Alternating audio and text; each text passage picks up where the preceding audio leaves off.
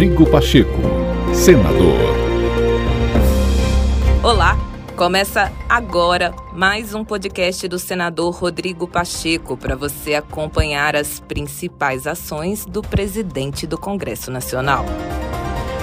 Durante participação em seminário na Associação Comercial de São Paulo, o presidente do Senado Federal, Rodrigo Pacheco, destacou que a estabilidade nacional é o que vai permitir a volta do desenvolvimento econômico e a superação das crises no Brasil. Para Pacheco, esta estabilidade pode ser alcançada de forma básica e até muito simples, por meio de um planejamento com ações e metas de curto médio e longo prazo. Quando eu falo de futuro, é que nós temos que buscar, todos nós, muito engajados no espírito de união, a estabilidade nacional, a estabilidade política, de nós termos tranquilidade, que nós tenhamos previsão, que nós não tenhamos sobressaltos.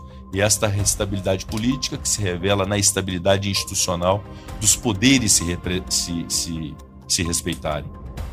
E nós fazemos também nossa autocrítica. O Congresso Nacional não pode querer ser o judiciário nem o executivo.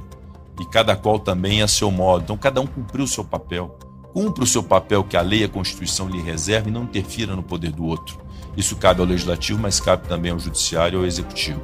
Então, essa lógica de estabilidade que vem do cumprimento do papel de cada um e do respeito das divergências do respeito ao outro é o que nós temos que perseguir a todo instante no Brasil. Esses sobressaltos dessas falas indevidas, de ações desmedidas, da falta de planejamento nacional, que é o segundo ponto que eu quero dizer. Isso é muito ruim para o Brasil.